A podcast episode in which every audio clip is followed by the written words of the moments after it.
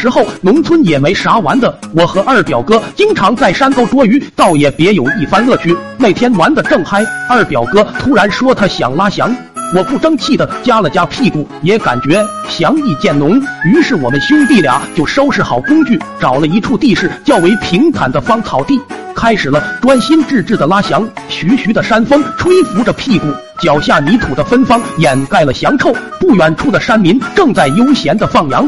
这一幅和谐宁静的景象，让我们俩心情大好。就见二表哥做出了一个事后被证明极其错误的决定。百无聊赖的他捡起了面前的一块石头，欠欠的朝着最近的几只羊丢了过去。吃草的羊群可能也没经历过这事，先是一愣，然后发了疯的开始四散奔逃。只见有一只壮硕的羊朝着我们拉翔的地方直直的冲了过来。我和二表哥同样也没经历过这事，先是一愣，接下来按照正常流程，应该是立马掏纸擦腚提裤子跑。然而一次次的生活经历告诉我们，装完叉还能跑都是童话故事里骗人的。当时实际情况是这样的：擦屁股的只在工具包里，包又怕熏臭，放在了路边。就这短短几米的距离，真是充满了艰辛和刺激。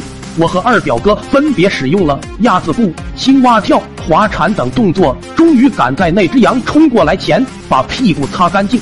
唯一的缺憾是我们两个此时还光着腚，没来得及提裤子。那时候我还真有点小瞧二表哥了。只见他侧身避开撞击，从后面一把抱住了羊腿，冲我大喊：“上啊！”我其实害怕的想转身就跑，但表哥又不能见死不救，只好心一横，眼一闭。